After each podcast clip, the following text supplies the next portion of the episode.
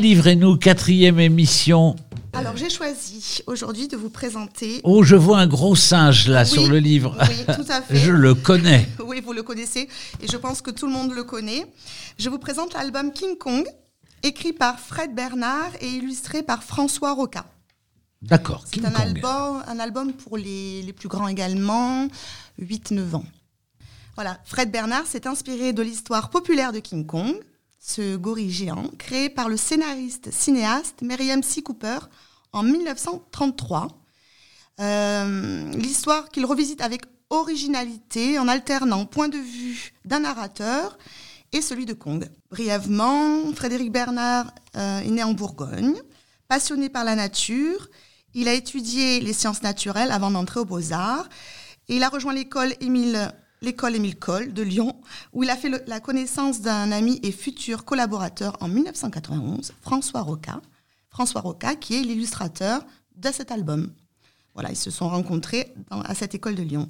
François Roca, sa passion pour la peinture le pousse d'abord à exposer ses portraits à l'huile, puis il commence à réaliser des illustrations pour la jeunesse. Et il collabore régulièrement pour des maisons d'édition américaines et illustre couvertures de romans et magazines.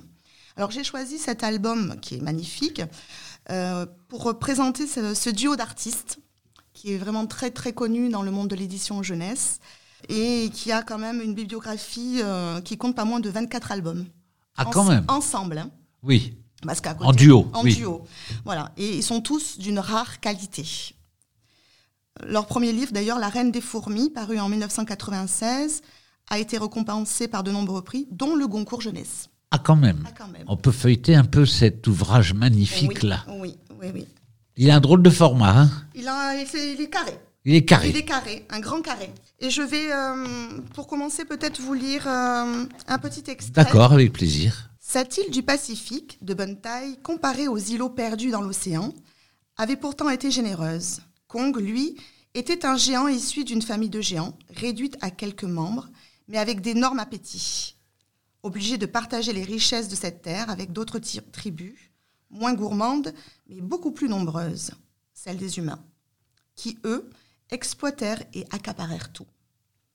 Rien ne m'a été laissé, pas même ma compagne, pas même mes fils. Restent les oiseaux, les humains et moi. Un miracle que je sois toujours debout, s'étonnait chaque jour Kong.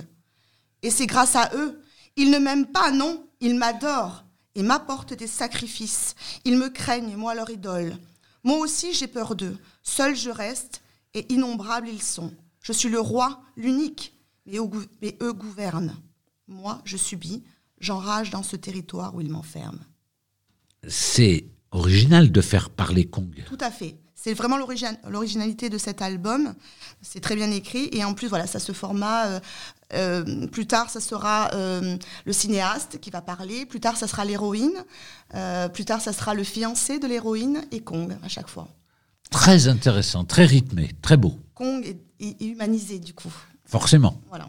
Un petit résumé de l'histoire. Allez, si vous voulez. Sur une île du Pacifique, King Kong, l'un des derniers représentants de son espèce géante, meurt de faim et d'ennui lorsque les ressources sont accaparées par les tribus humaines. C'est à cet endroit que sera néanmoins le navire transportant l'équipe de tournage du prochain film de Carl Denham. Mais à peine arrivée, la star de la production, Anne Darrow, est enlevée et offerte en sacrifice par le peuple maori à l'immense singe. Tandis que son amoureux Jack veut tout faire pour la sauver, Denham caresse quant à lui d'autres projets, capturer le gorille vivant et le ramener à New York afin d'en faire un objet de curiosité.